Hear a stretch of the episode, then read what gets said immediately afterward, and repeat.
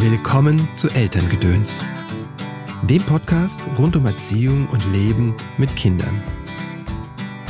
Den erhobenen Zeigefinger, der bringt uns halt alle nicht weiter, wenn wir davon ausgehen, dass wir alle immer unser Bestes geben. Und ich gebe mein Bestes vielleicht in dem Moment, in dem ich ein Kind ähm, gerade mal ausgrenze, weil ich nicht anders kann. Dann hilft es natürlich relativ wenig, wenn dann jemand um die Ecke kommt und einem noch so einen strafenden Blick zuwirft und sagt, ja super, was ist das denn jetzt? Sondern wirklich dann zu gucken, wie kann man die Menschen mitnehmen und schauen, wo steht die Fachkraft beispielsweise in dem Moment oder die Mutter, ja, ihr auch das Gefühl zu geben, du kannst gerade wahrscheinlich auch nicht anders und jetzt gucken wir mal, was ist denn hier eigentlich gerade los? Jeder gibt sein Bestes, sagt Katrin Hohmann. Und sie meint damit uns, uns Eltern, die Fachkräfte in Kitas, in Horts und in Krippe. Den Vater, der laut wird, weil seine Tochter gerade wütend ist. Oder die Pädagogin in der Kita, die droht. Oder der Erzieher in der Grundschule, in der Nachmittagsbetreuung, der eine Strafe verhängt.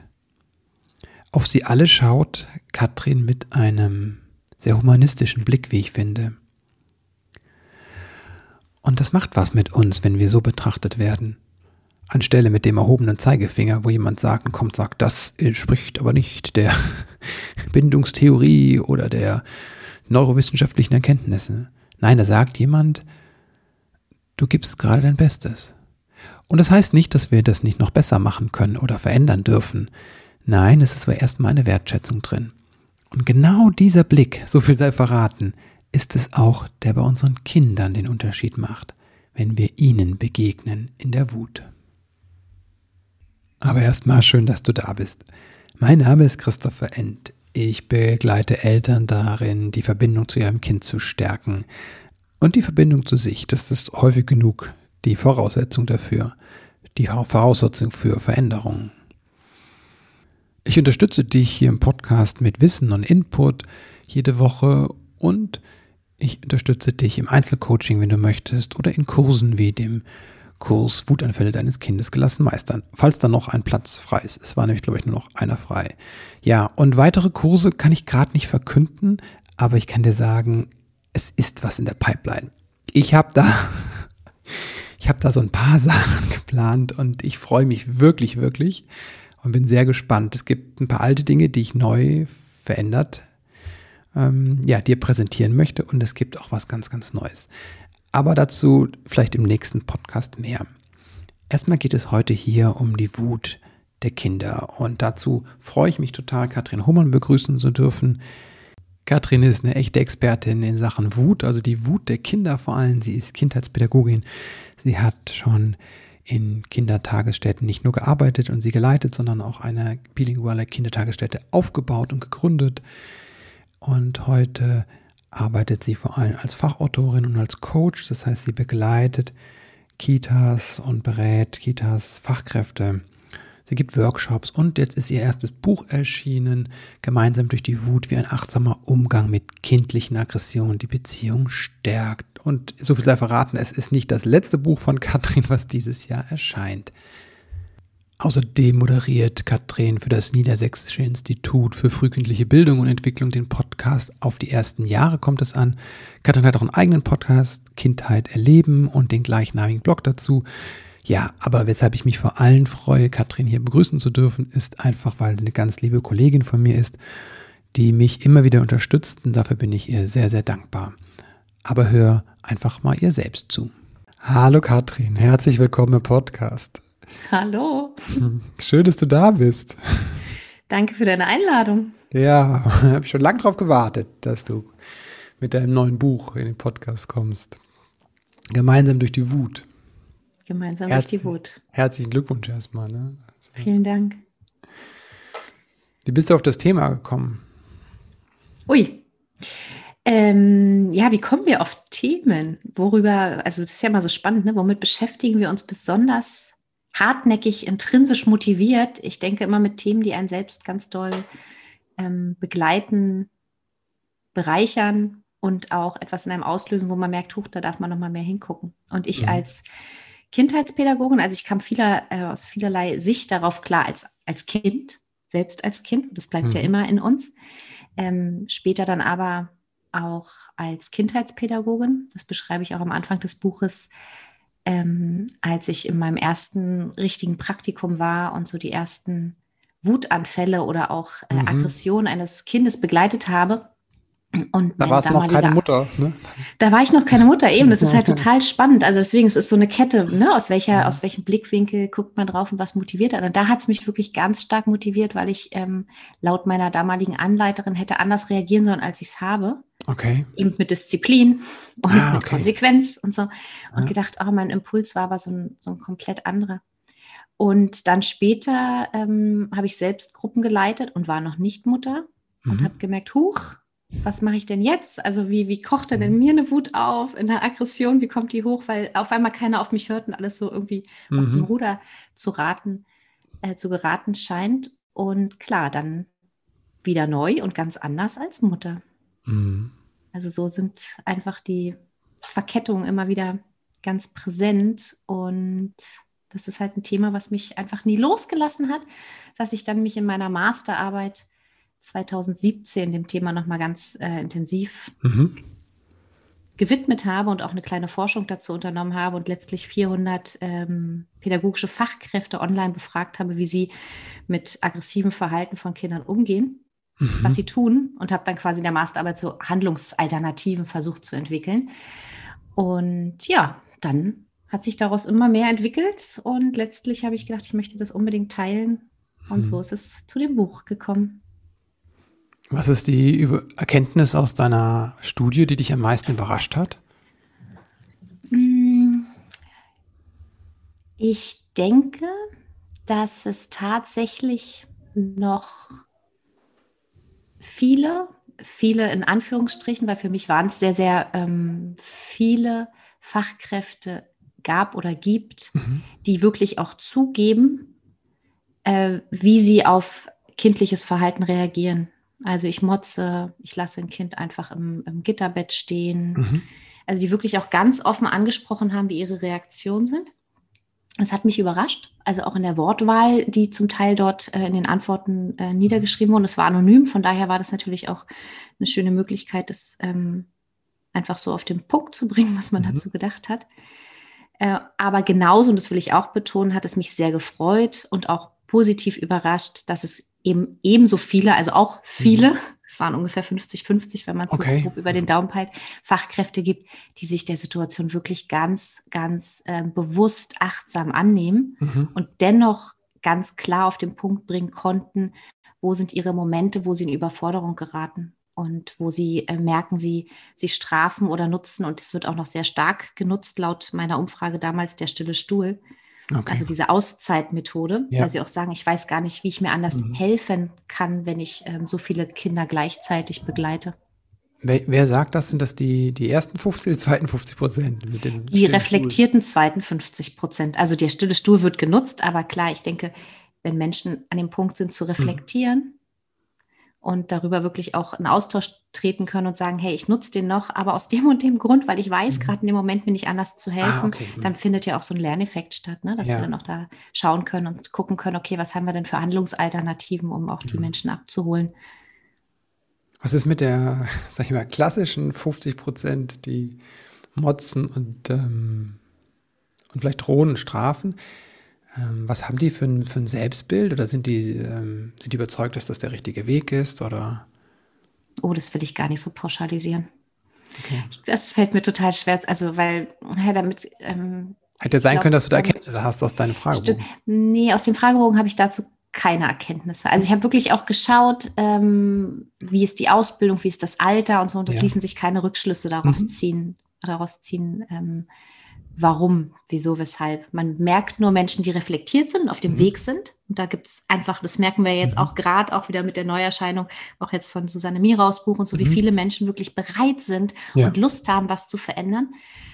Und ähm, denen unter Umständen vielleicht noch wirklich die Alternativen fehlen, die einfach ah, okay. in den Extremmomenten nicht wissen, ja, wie mache ich es denn anders? Und auch das, das ist natürlich auch eine Motivation, die ich mit dem Buch ganz stark verfolgt habe und mhm. verfolge, dass ich die sich, sage ich jetzt mal so, seit ungefähr 15 Jahren mit Entwicklungspsychologie, mit kindlicher Mhm. Entwicklung, mit der Selbstreflexion, mit Meditation, mit so vielen Sachen auseinandersetze und ich wirklich zum Teil rund um die Uhr mich mit diesen Themen beschäftige, Mhm. in diesem Austausch bin.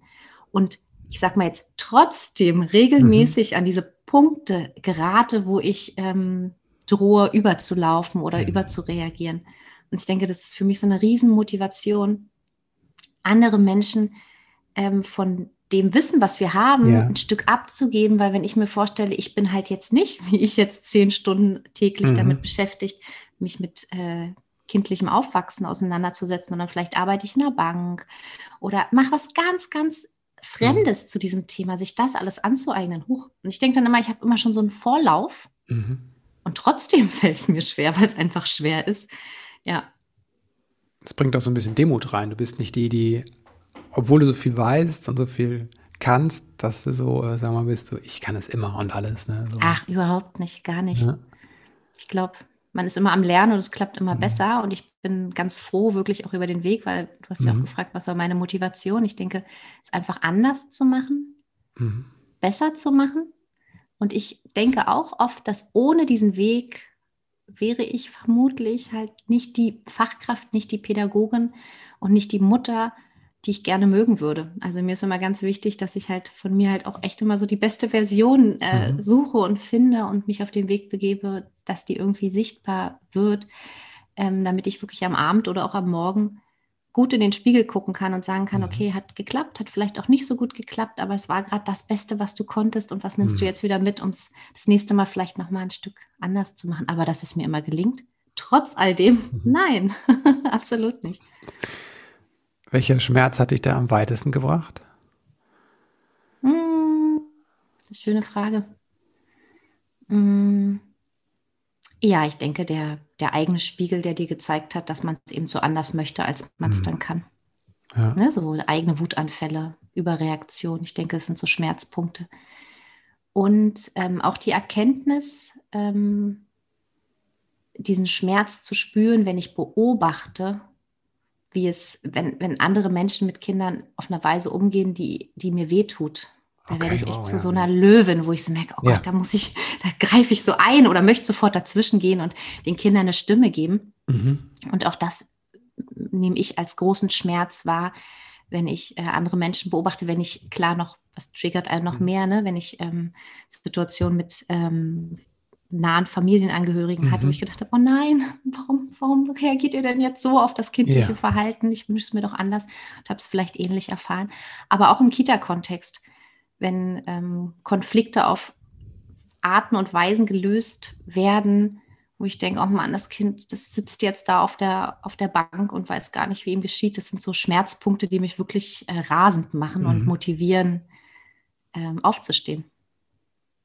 Und aber auch zu gucken, ja, Mhm. eben genau zu gucken, ne, was brauchen die Menschen dann? Weil ähm, so den erhobenen Zeigefinger, der bringt uns halt alle nicht weiter, wenn wir davon ausgehen, dass wir alle immer unser Bestes geben. Mhm. Und ich gebe mein Bestes vielleicht in dem Moment, in dem ich ein Kind ähm, gerade mal ausgrenze, weil ich nicht Mhm. anders kann. Dann hilft es natürlich relativ wenig, wenn dann jemand um die Ecke kommt und einem noch so einen strafenden Blick zuwirft und sagt, ja super, was ist das denn jetzt? Sondern wirklich dann zu gucken, wie kann man die Menschen mitnehmen und schauen, wo steht die Fachkraft beispielsweise in dem Mhm. Moment oder die Mutter, um ähm, ja ihr auch das Gefühl zu geben, du kannst gerade wahrscheinlich auch nicht anders und jetzt gucken Mhm. wir mal, was ist denn hier eigentlich gerade los? Ich habe diesen Spruch Hurt People, Hurt People, also verletzte Menschen verletzen Menschen, so oft gehört in der letzten Zeit. Und ähm, ich kenne das auch, wenn, wenn Menschen anders handeln, als ich das tue oder denke, dass es gut ist. Ne? Und das, was das in mir triggert, und klar, auf eine Weise weiß ich, auch die können nicht anders, weil sie auch selbst verletzt sind, wahrscheinlich. Und wenn ich jetzt was sage, um das Kind quasi zu schützen oder dass das Kind merkt, da ist jemand, der das sieht, beschäme ich ja den anderen unter Umständen. Das ist ja so eine Zwickmühle. Wie gehst denn du damit um? Also mit der Situation, die du auch gerade beschrieben hast. Ähm, ich schaue mh, ganz differenziert erstmal, wie bin ich gerade bei mir? Also welche Mhm. Kraft habe ich? Was, was ist gerade meine Motivation? Weil in jeder Situation ist es ja wieder so ein Stück weit anders. Und ich differenziere sehr ähm, zwischen privatem Kontext und zwischen beruflichen Kontext. Also Okay. wenn ich zum Beispiel jetzt selbst, ich habe ja auch acht Jahre lang äh, eine Einrichtung geleitet, Mhm. Ein eigenes Team gehabt und wenn mir da Dinge aufgefallen sind, dann habe ich schon meine Verantwortung so klar Mhm. gespürt, dass ich gesagt habe, da, da können wir nicht weggucken. Also Mhm. wir haben da eine Verantwortung für die Gruppe, wir sind Fachkräfte, da, da dürfen wir nicht weggucken. Auch dann ist es äußerst kompliziert, schambehaftet und nicht Mhm. einfach, das anzusprechen. Aber dann muss es sein, also dann ist es halt sowas, so wie so ein Kodex, da kann ich nicht nicht Mhm. handeln, da darf ich was sagen. Ähm, und da muss man natürlich dann wieder überlegen, wie tue ich das? Wie gehe ich vor? Wie spreche ich mit der Person? Weil gerade bei Gewalt, bei, wie es Anke Ballmann so schön sagt, Seelenprügel, bei diesem seelischen Mhm. Schmerz ist es ja häufig, oder sind wir noch in so einem Moment, wo wir so diskutieren, ach, das ist jetzt nicht so schlimm oder doch, das ist schlimm, ne? Diese, Ja. Dieser Grad, diese Grenze ist noch so verschwommen und so verwaschen. Mhm. Also ob jetzt jemand sagt zu jemand Heulsuse oder du Memme, es mag für den einen total normal sein Mhm. und sagt, es hat mir nicht geschadet. Mhm. Und der andere sagt aber schon, nein, das ist Gewalt. Mhm. Also da finde ich es immer noch mal schwierig, da hinzufühlen. Und das muss man natürlich im Team ganz ähm, bewusst und sensibel wahrnehmen. Im privaten Bereich, tatsächlich, wenn es mit meinen Kindern äh, passiert ist, dass was anders gelaufen ist, als ich es mir gewünscht habe, Mhm. Konnte ich in all den Jahren wirklich so vielfältig positive Erfahrungen sammeln, ähm, meine Familie mitzunehmen. Die am Anfang, glaube ich, auch gedacht haben, oh, was macht die denn da? So, Mhm. also man kann doch nicht alles durchgehen lassen Mhm. und jeder Wutanfall und, und, und.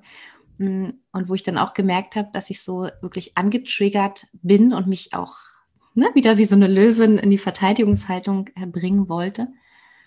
Und langfristig aber so gute Erfahrungen sammeln durfte, die Menschen in einem ruhigeren Moment, also nicht in dieser Ad-Hoc-Situation, sondern Mhm. später nochmal mitzunehmen und ihnen mitzuteilen, warum ich das auf diese Art und Weise mache und warum mir das so wichtig ist, ähm, einfühlsam, achtsam Mhm. zu sein und wie wir das eben auch hinter den Kulissen dann noch weiter aufgedrieselt haben, weil nicht immer das, wie es aussieht, so ist es ja auch ne, im ersten Moment. Also wenn wir jetzt erstmal auf einen Wutanfall ähm, oder auf wir werden gehauen, ähm, jetzt nicht reagieren und sofort dazwischen gehen und Mhm. es erstmal so auch in Kauf nehmen, dass mein Kind beispielsweise gerade mich haut Mhm. und derjenige sieht das, fällt er sich vielleicht, also jetzt die Oma oder Mhm. wer auch immer, sich ein Urteil und dann auch zu sagen, nee, nee, wir besprechen das, aber jetzt Mhm. nicht, jetzt ist nicht der Moment dafür. Mhm. Also die Menschen mitzunehmen und teilhaben zu lassen.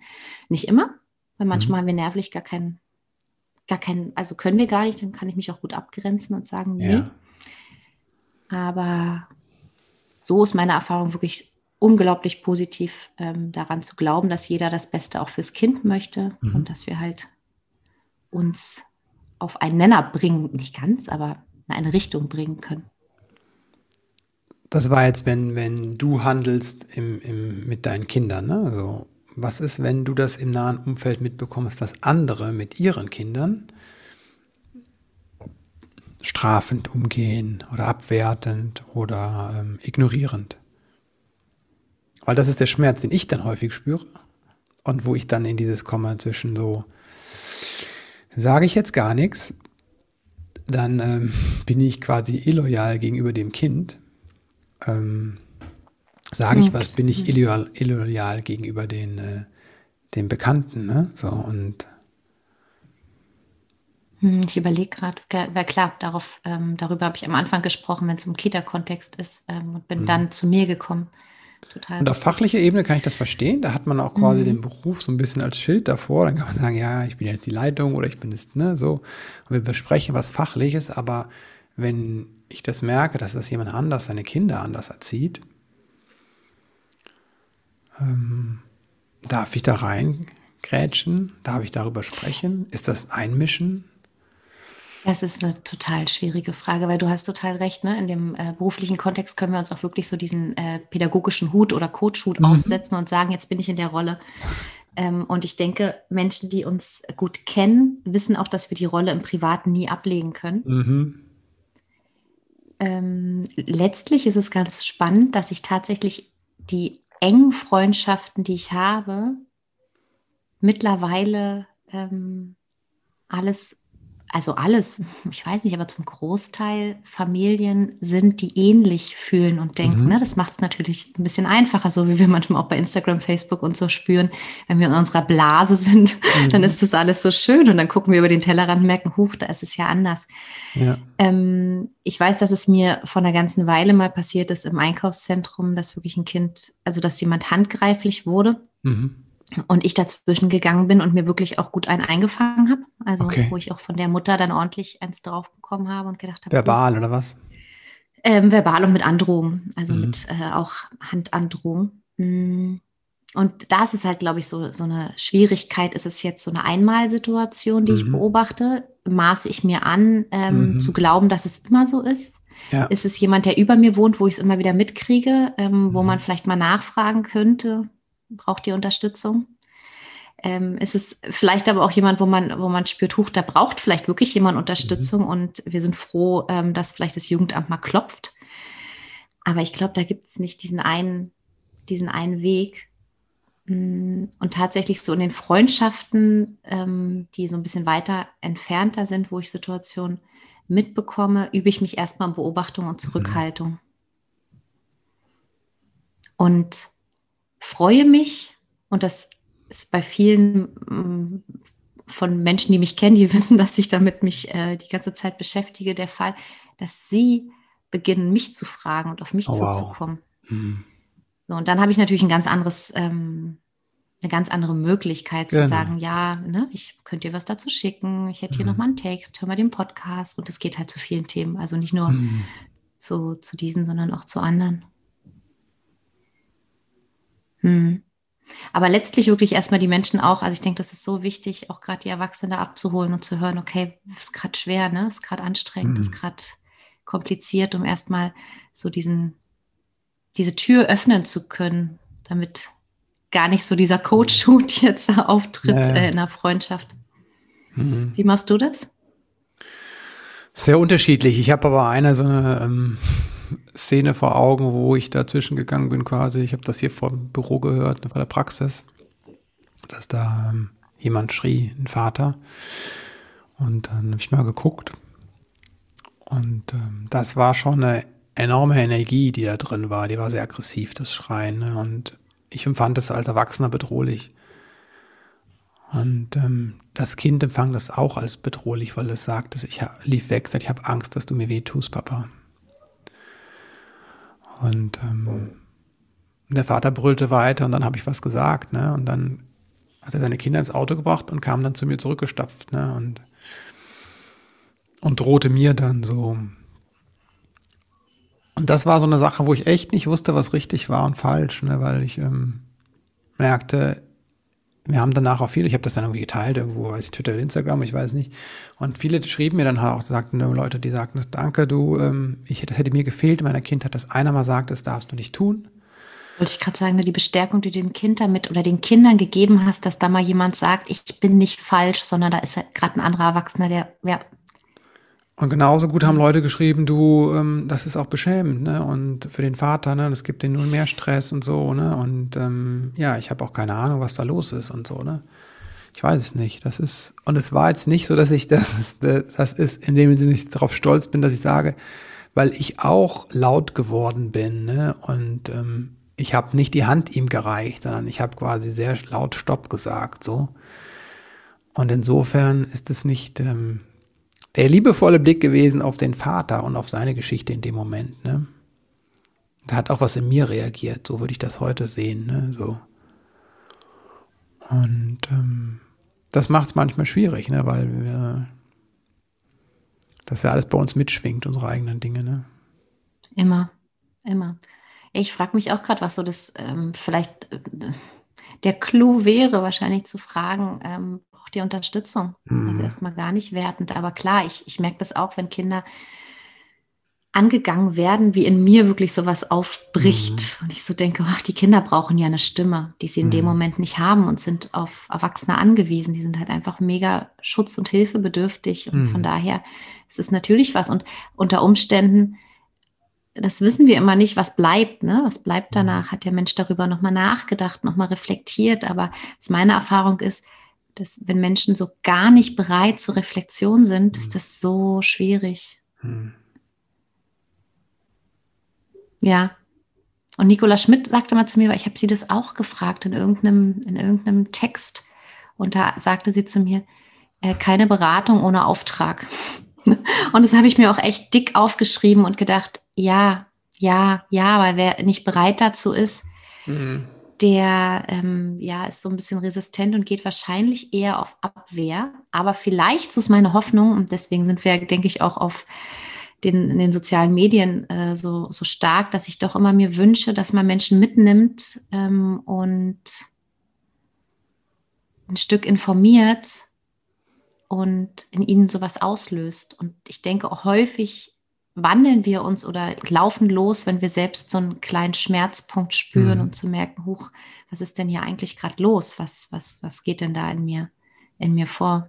Dass wir so eine Motivation spüren. Aber es kann natürlich auch passieren, wenn der innere Schmerz zu groß ist, dass wir erstmal auf Abwehr gehen mhm. und uns mhm. noch mehr verschließen. Das wissen wir halt erstmal nicht. Mhm. Nee. Aber ich kenne das auch, dass Leute kommen, die in Kurse zum Beispiel dann das Thema Wut sehen und äh, aber alles überlesen eigentlich, wo drin steht, es geht um dich ne, und nicht um das Kind. Und ähm, am Ende nehmen sie dann ähm, schon was mit, ne, so, also zumindest wenn sich der Blick manchmal gewendet hat, auch wenn sich noch nicht das Verhalten oder dies, aber dann, wo so kommt, so, ah, okay, es geht um mich, so als Erkenntnis dann rausgeht. Da kommen auch Menschen, die das nicht von vornherein haben, so merke ich manchmal. Und äh, dann ist das das, was die mitnehmen. Und das äh, erstaunt mich dann auch, weil es nicht immer die Menschen sind, die alle Bücher über Bindungs- und Beziehungsorientierung gelesen haben und äh, eigentlich ne, so, sondern äh, ganz im Gegenteil, manche einfach die, die einfach irgendwie reinkommen und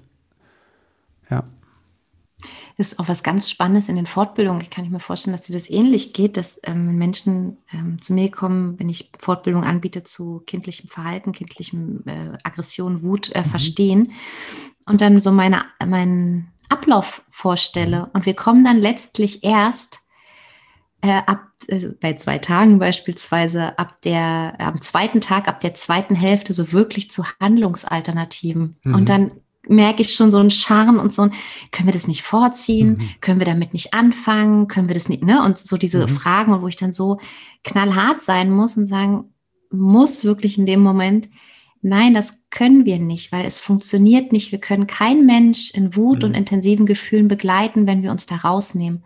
Also mhm. ist für mich immer erst ähm, dieses der große Baustein so wichtig, dass wir erstmal selbst verstehen, was passiert mit dem Menschen, mit dem mhm. Kind, was passiert mit mir, was steckt dahinter, weil es geht ja vielmehr um eine Haltung, um ein, um ein Bewusstsein mhm. statt mhm. um einen Leitfaden, um eine Strategie.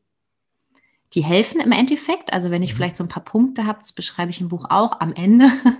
so wo ich auch sage, ja, es, man kann das auch schon, denke ich, mit so ein paar ähm, Eselsbrücken ähm, so eine kleine Handlungsstrategie sich zurechtlegen aber die funktioniert ja nur, wenn ich es fühle und auch verstanden habe. Und deswegen mhm. ist es mir halt so wichtig, dass wir selbst erstmal fühlen, dass wir uns auch wahrnehmen und gucken, was löst es überhaupt in mir aus? Warum möchte ich unter Umständen diese intensiven Gefühle am liebsten so schnell abstellen mhm. und weghaben und schnell handeln? Und das ist ja nicht, also nicht aus meiner Sicht der Weg, der geeignet ist, um eben gemeinsam durch die Wut zu gehen.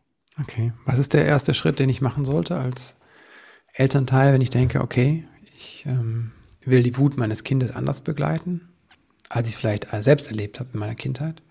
Mm, für mich sind es da viele Punkte. Für mich ist es ähm, zum einen zu verstehen, ähm, entwicklungspsychologisch, wo steht das mhm. Kind? Wozu ist es überhaupt in der Lage in dem Moment? Wo ist das Gehirn? Wie ist, das, wie ist die mhm. Gehirnreife? Ähm, in welchem Moment ist es gerade? Ähm, zum anderen auch erstmal sich selbst die Frage zu stellen, was ist Wut für mich? Also ist das mhm. was, was, wie ist es mir selbst ergangen in meiner Kindheit? Mm. Also immer wieder diesen Perspektivwechsel zu übernehmen und dann zu schauen, okay, was, was darf Wut für einen Raum haben? Mhm.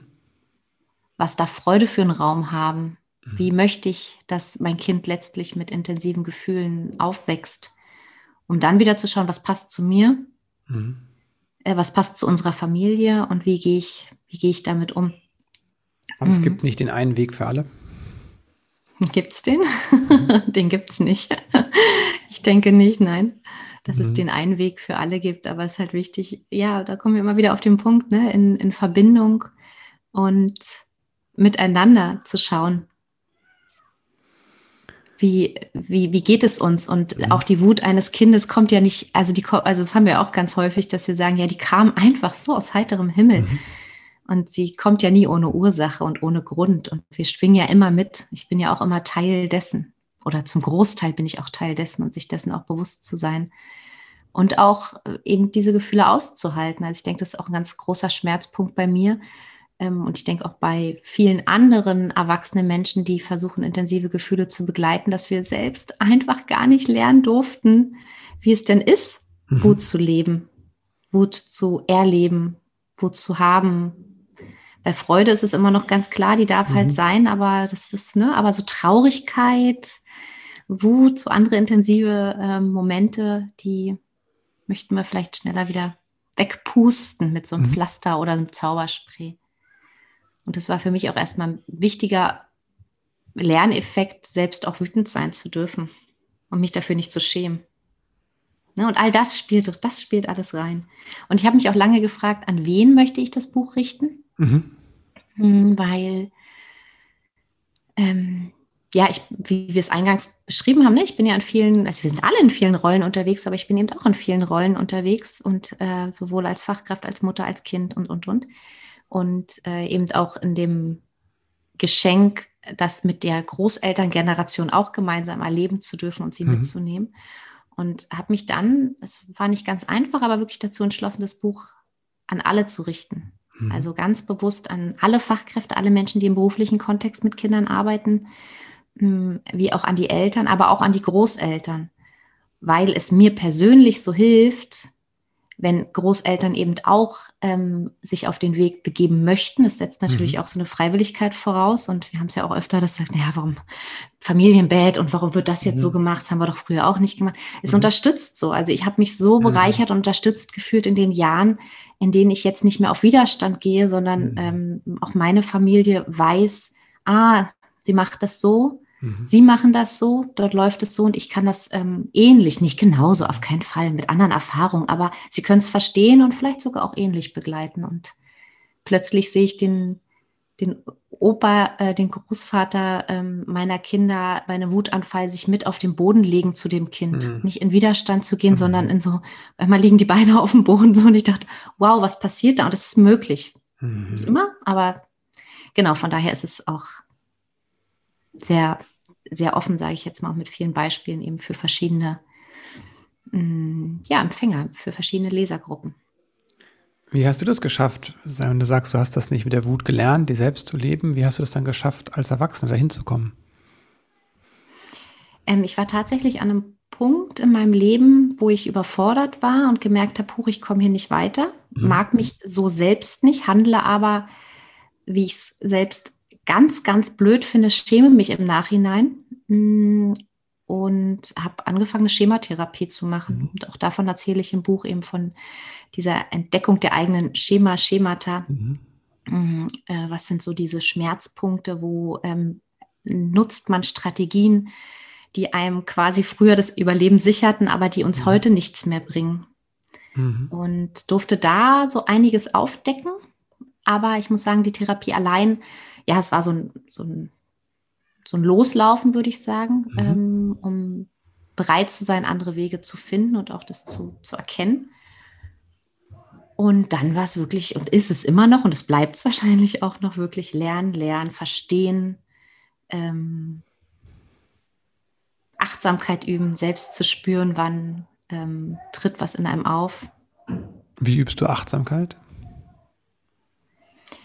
Ich übe Achtsamkeit. Du hast ja neulich auch so was Schönes geteilt, ne? Gerade wenn wir keine Zeit haben, äh, sollten wir uns doppelt so viel Zeit nehmen, um da reinzugehen. Ne? Und ich bin auch mhm. eine Person, die sehr strebsam ist, sehr schnell, alles immer sofort und perfektionistisch und so und dann über mich hinaus äh, gehe und eben genau dann am Abend spüre, huch, jetzt läuft mein Fass über, mhm.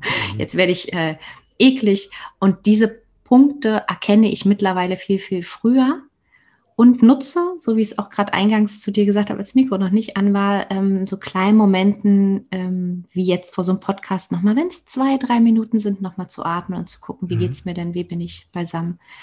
Ähm, ich über Achtsamkeit einfach, indem ich immer mehr versuche wahrzunehmen, äh, was brauche ich mhm. und dahin zu hören. Und das können wirklich so Kleinigkeiten sein, weil ich es jetzt auch nicht schaffe, jeden Tag eine halbe Stunde zu meditieren. Könnte ich aber, weil die halbe Stunde bin ich definitiv auf Instagram. Also das ist halt auch sowas. Ne? Und das auch achtsam wahrzunehmen mhm. und zu sagen, huch, ähm, will ich das so? Und die Entscheidung auch zu treffen, vielleicht das zu ändern, vielleicht nicht mit Stress und von heute auf morgen, aber äh, immer ein bisschen, ein bisschen mehr. Also zu atmen, gut zu essen. Mhm und einfach bewusst zu schauen, was äh, sagt mein Körper mir und dahin zu hören, wo ich früher drüber hinweggegangen bin, definitiv, mhm. und gesagt habe, ah, Quatsch, brauchen wir nicht, und ist nur ein Schnupfen und ach, das ist nur das.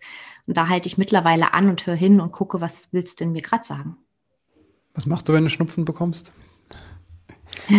merkst. Spannend, ne? Hatten wir, glaube ich, alle lange nicht, ne? Jetzt durch die Masken. Mhm. Ähm, ich sag mal so, wenn ich früher, vielleicht bei müde passt es ganz gut, mhm. wenn ich früher müde war, habe ich es ignoriert und habe trotzdem weitergemacht, wenn eine Abgabe war. Und mittlerweile äh, schaffe ich es besser, auf das, die Müdigkeit zu hören und mhm. eben zu schlafen. Mhm. Mir ein bisschen mehr Ruhe zu nehmen. Oder ich merke, ich werde äh, persönlich unausgeglichener, wenn ich lange die Natur nicht gesehen habe und wohne, ja. ich wohne halt auch in der Stadt. Und dann versuche ich diese Fenster einzuräumen und zu sagen, ich brauche das jetzt für mich, weil danach mhm. bin ich wieder ausgeglichener. Also einfach Achtsamkeit. Als, so einfach. Mhm. mhm. Achtsamkeit als Aufmerksamkeit für die eigenen Bedürfnisse. Hast du noch einen Tipp für, was deine Eltern, wenn die jetzt sagen, okay, ich hört sich alles super an, wie fange ich denn mal jetzt an? Also ich meine, man muss auf meine eigene Wut achten und dann was, was, kannst du es ganz grob skizzieren? Die, natürlich, äh, jeder darf dein Buch mhm. kaufen und wärmsten empfohlen, aber hast du vielleicht so eine, so eine ganz grobe Skizze, was kann ich, wie kann ich das tun, was kann ich, wie kann ich mein Kind liebevoll in der Wut begleiten? Äh, tatsächlich, was mir unglaublich hilft, und das musste ich, also ich weiß es, aber ich musste es mir immer und immer und immer wieder sagen, wie so ein inneres Mantra, mhm. dass ähm, jedes Verhalten einen Grund hat. Mhm.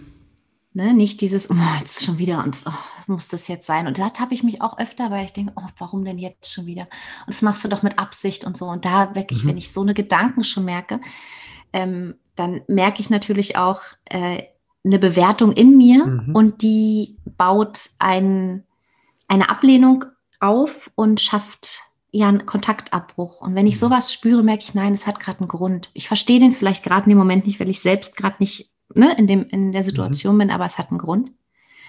Und jeder Mensch, sowohl wie ich wie auch das Kind, gibt immer sein Bestes, zeigt mhm. sein bestmögliches Verhalten, auch wenn das vielleicht gerade das Schreien ist oder, mhm. oder, oder, dann ist das in dem Moment das.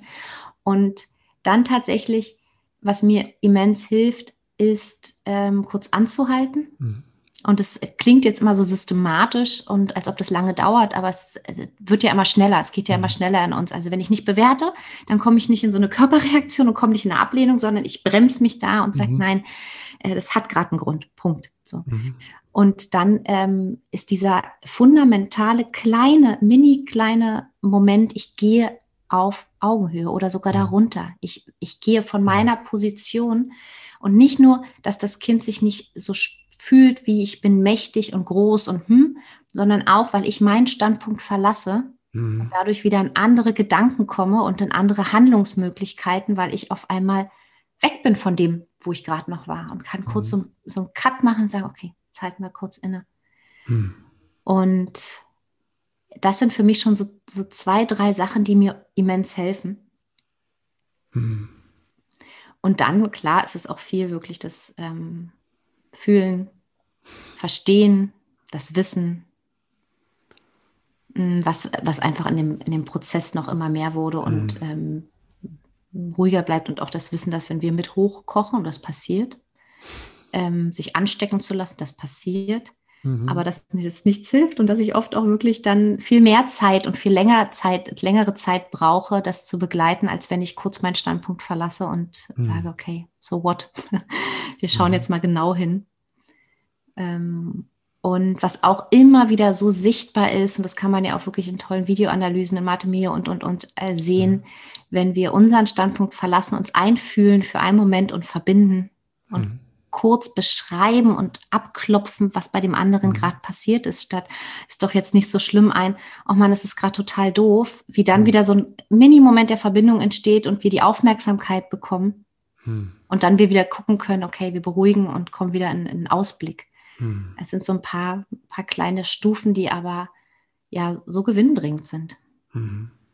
Kannst du damit was so? Also Verständnis, ich fasse mal zusammen, Verständnis, also die, die innere Haltung einfach einzunehmen, dann ähm, sich selbst rauszunehmen, ne, also du sagst, den Standpunkt wechseln und ähm, die Position und drittens dann das Verbinden und Beruhigen quasi. Mhm. Das Co-Regulieren, was aber wie gesagt ja auch immer Mhm. nur funktioniert, wenn wir eben selbst erstmal so eine Selbstregulationsstrategie entwickelt haben. Und die hat Mhm. mir lange gefehlt, wirklich, Mhm. ne? selbst zu verstehen, was in meinem Gehirn abläuft, was in dem kindlichen Gehirn abläuft. Mhm. Und auch dieses Wissen und Fühlen, wie schnell ich hochkochen kann, wie schnell Mhm. ich wütend werden kann. Und mein Gehirn ist ausgereift. Verdammt Mhm. nochmal, mein Gehirn ist grundsätzlich, also es ist immer noch äh, in Entwicklung und lässt sich auch noch weiter ähm, formen. Mhm. Ne? Aber es ist, wir, wir sind mit unseren ganzen Bereichen ausgereift und ein Mhm. Kind nicht. Und ich Mhm. erwarte aber häufig von meinem Kind ähm, so viel, was gar nicht gerechtfertigt und überhaupt nicht fair ist. Also wirklich wir nicht warten fair. mehr, wir warten Wir- mehr als wir können. Richtig, ne? richtig, richtig. Und auch das immer mal wieder klar zu haben, dass Ja. das gerade ein Kind ist von vier, fünf, sechs, und das kann auch mit zehn Jahren, das kann auch mit Mhm. 14 Jahren, klar, gerade in der Mhm. Pubertät, da passiert ja auch Mhm. wieder viel. Dass wirklich auch so ein Gehirn erst Anfang 20 so Mhm. fertig ist und dass davor einfach Teile, sage ich jetzt mal, wir wissen, also du, du schreibst ja Mhm. darüber auch öfter, gekidnappt werden. Mhm. Und bei mir wird es zum Teil noch gekidnappt. Und wie gesagt, ich bin 37 und habe es noch nicht so ganz drauf.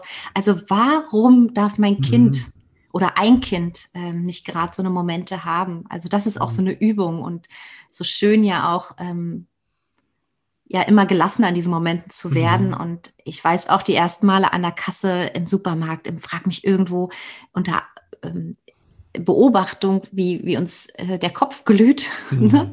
Aber auch das lässt sich üben, zu sagen, wir lernen beide. Wir schalten das drumherum jetzt gerade mal aus. Wir brauchen das gerade nicht. Und das wirklich auszublenden drumherum Mhm. und sich auf diesen Moment einzustellen. Das ist super schwierig, aber ähnlich wie Meditation, ähnlich wie wahrscheinlich Marathon und so, diese Leute, die alle so viel Sport machen und so, die das üben können, so können wir das auch üben. Mhm. Ja. Ja, das war's von mir so zu dem kurzen Abriss, ja. Ja, danke, Katrin. Also danke für die Zusammenfassung und für diesen kleinen, auch für das Interview, aber vor allem möchte ich Danke sagen für deine Arbeit, die du machst. Ne? Und äh, das Buch ist ja quasi nur so die Krönung, die Zusammenfassung von, wie du sagst, 15 Jahren Erfahrung, ähm, persönliche und ähm, aber auch das, die inhaltliche Beschäftigung. Danke auch, dass du es deinen eigenen Kindern weitergibst und ja auch so strahlst in die ähm, in die Umgebung, wie du beschreibst, ne, dass plötzlich da sich der Opa verändert und so, ne, das ist einfach schon, ähm, das ist, das ist, glaube ich, wirklich so die wahre Kunst eigentlich, ne, ähm, nicht Menschen zu bekehren, sondern so zu leben, dass andere sagen, das möchte ich auch. Ja, das ist schön, wie du das sagst. Aber weil sie bereit dazu sind, oder? Weil sie einfach auch, äh, ich glaube, weil sie bereit sind. Und dann macht es natürlich auch totalen, totalen Spaß. Hm. Ich glaube, es Da hat bin was ich auch wirklich- tun, wie man es anbietet. Ne? Ja, aber über die Erfahrung bin ich einfach Mhm. auch so, so, so dankbar, dass eben viele Fragen und auch auf Mhm. mich selbst zukommen und so ein Vertrauen haben und ich manchmal wirklich auch WhatsApp-Nachrichten kriege von entfernteren Kollegen oder so Mhm. und die dann nochmal sagen, ich habe gerade die Situation, kannst du Ja. mal? Und das ist so toll. Und wenn du dann so eine Rückmeldung kriegst, dass dann auf einmal, oh Gott, ich, mir flossen jetzt die Tränen und Mhm. ja, ich verstehe, das ist so ein Geschenk. Also das ist für mich immer so ein, so ein Mhm. Wunder, weil das hilft einfach allen. Es hilft uns Mhm. Erwachsenen und es hilft dem Kind. Und das ist ja genau das, was wir wollen. Ja, ich danke dir auch sehr. Wo kann man sich mit dir vernetzen? Also einmal das Buch Gemeinsam durch die Wut ähm, beim Edition Klaus Verlag erschienen und dann ähm, gibt es einen Podcast, Kindheit erleben. Genau. Genau, Kindheit erleben, der Podcast. Mein Blog Kindheit erleben, Mhm. so auch Facebook Kindheit erleben und ähm, Instagram Kindheit erleben, wo ich immer mal wieder was äh, teile. Und was mir auch sehr am Herzen liegt, was ich begleiten darf, ist im Niedersächsischen Institut für frühe Bildung ähm, ein Podcast auf die ersten Jahre kommt es an Mhm. mit ähm, Experten und Expertinnen. Also für mich ist wirklich so ein Anliegen, geht, also da gibt es für mich kein, ich gehe nicht nur in die, sage ich jetzt Mhm. mal, auf Eltern, auf, Ja. auf Menschen. Also mir geht es um Menschen, mir geht es um pädagogische Fachkräfte, alle, die sich dafür interessieren, sind eingeladen. Genau, Mhm. Super, wir packen das alle, die Links alle in die Show Notes. danke. Und jetzt noch die letzten Fragen, die alle meine Gäste beantworten dürfen. Wenn du an ein- deine eigene Kindheit denkst, was hat vielleicht gefehlt, was du dir selbst beibringen durftest? Ja, ich glaube, ähm, na, ich äh, muss an meiner Kindheit, was mir gefehlt hat, das ähm, selber beibringen. Also da äh, muss ich äh, sofort an meinen Bruder denken, weil wir waren ein ganz, ganz starkes Team, weil alles, was emotional irgendwie nicht so aufgefangen werden konnte, das durften wir gemeinsam lernen und uns gemeinsam ähm, schenken. Und letztlich komme ich da an diesen großen Punkt ja der Selbstregulation, der Akzeptanz der Gefühle, die einfach früher nicht so waren, nicht so sein durften und Hm. ähm, etwas, was ich eben lernen musste, wiederzuentdecken. Nicht eine von ganz vielen zu sein. Als DDR-Krippenkind war Okay. man einer von ganz, ganz, ganz vielen. Und ich wusste nicht mal äh, später, was meine Lieblingsfarbe, weil das hat nicht interessiert. Also so diese Individualität zu deck- Mhm. wieder zu entdecken und zu leben, ähm, ist, denke ich, ein ganz großer Punkt und seine Gefühle ähm, leben zu dürfen und nicht zu verstecken. Wofür bist du deinen Eltern dankbar? ganz doll dankbar bin ich Ihnen für ähm, all das Verständnis und Interesse und diesen gemeinsamen Weg, den wir einfach gegangen sind, all die Jahre. Also auch bei allen Tücken, weil darum geht es mir auch, auch im Buch und auch immer wieder, jeder gibt sein Bestes und es Mhm. war früher einfach ähm, einiges ganz, ganz, ganz anders. Und ähm, ich bin sehr dankbar, dass wir diesen Kontakt haben, aus diesen nicht so schönen Erlebnissen gegebenenfalls auch zu lernen und weiterzuwachsen und, und, und zusammen zu sein. Ja, da Mhm. bin ich unglaublich dankbar für, dass da kein Abbruch entstanden ist, sondern wir das Leben so nehmen, wie es ist. Wenn du werdenden Eltern drei Tipps mit auf den Weg geben könntest, quasi, also das ist so das Wichtigste, darum geht es eigentlich.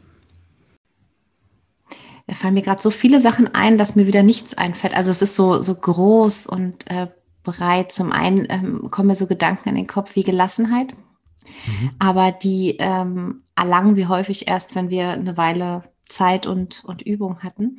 Mhm. Also wir dürfen üben, Ähm, gelassen zu sein. Genau, wir dürfen üben, gelassen zu sein.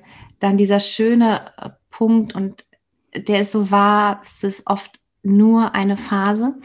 Mhm. Und wenn wir in Phasen drinstecken, dann sind wir so tief verankert, dass wir gar nicht Mhm. mehr das Ende sehen können. Und irgendwann lernen wir und merken, ach Mensch, ähm, Mhm. da kommen wir doch alle wieder raus. Ähm, und was ich ganz wichtig finde, ist ähm, Unterstützung und Hilfe anzunehmen, aber auch seine eigenen Grenzen wirklich wahrzunehmen und auch zu äußern, hier brauche ich Mhm. Unterstützung oder hier wünsche ich mir Unterstützung oder Hilfe, finde ich unglaublich wichtig. Und da war ich auch lange Zeit, viele Jahre viel zu sparsam, Mhm. weil wir oft denken, wir wollen das alles immer alleine schaffen. Hm. Danke dir, Katrin. Danke dir, Christopher. Ja, so ein schönes Gespräch. Ich bin Katrin wirklich dankbar für dieses Interview, aber auch für ihre Arbeit und auch für die persönliche Unterstützung in meiner Arbeit. Ich habe oft genug meine Fragen an sie gestellt und sie hat die immer sehr prompt und sehr liebevoll beantwortet. Also für alle, die im Kita-Kontext arbeiten, aber auch die ein Kind im Kindergartenalter haben, Katrin Hohmann ist eine ganz wundervolle Begleitung. Gemeinsam durch die Wut, das Buch, glaube ich, gehört eigentlich in jede Kita und vielleicht auch in jede Familie. Auf jeden Fall eine Empfehlung von meiner Seite für dieses Buch. Jetzt bleibt mir nur übrig, dir Danke zu sagen, dass du eingeschaltet hast, vielleicht auch, dass du den Podcast weiterempfiehlst. Eltern, die gerade Unterstützung brauchen, die Anregung brauchen oder einfach nur eine Bestätigung brauchen, dass ihr Weg der richtige ist. Und dir danke, dass du, ja, dass du diesen Weg gehst. Das zeigt mir die Tatsache, dass du hier eingeschaltet hast und zuhörst, dass du in dem Leben mit deinem Kind etwas verändern willst. Und das bedeutet mir wirklich viel. Danke dir.